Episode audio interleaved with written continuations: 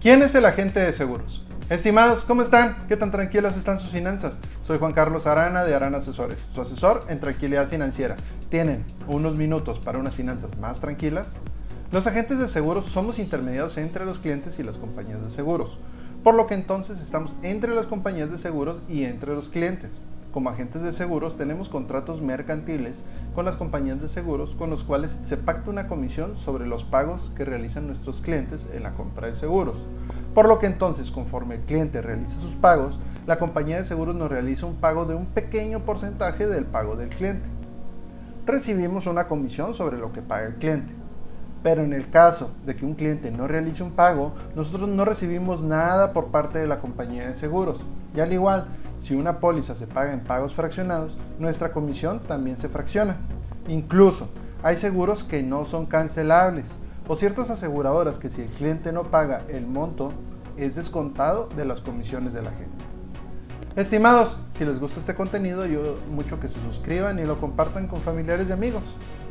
Bueno, los agentes de seguros, en lugar de ser un representante de las compañías de seguros ante los clientes, somos representantes de los clientes ante las compañías de seguros.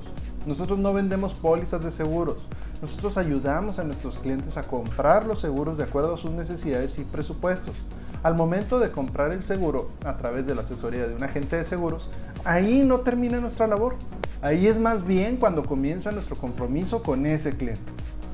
Al contar con un agente de seguros, debe ser como contar con un contador o con un abogado de cabecera. Cuando tenemos una situación fiscal, ¿a quién recurrimos? Recurrimos con nuestro contador a que nos asesore en el proceso. Cuando tenemos un problema legal, por lo general buscamos a un abogado que nos asesore en el proceso de cómo salir o evitar tal o cual situación. Lo mismo tiene que ser con un agente de seguro certificado.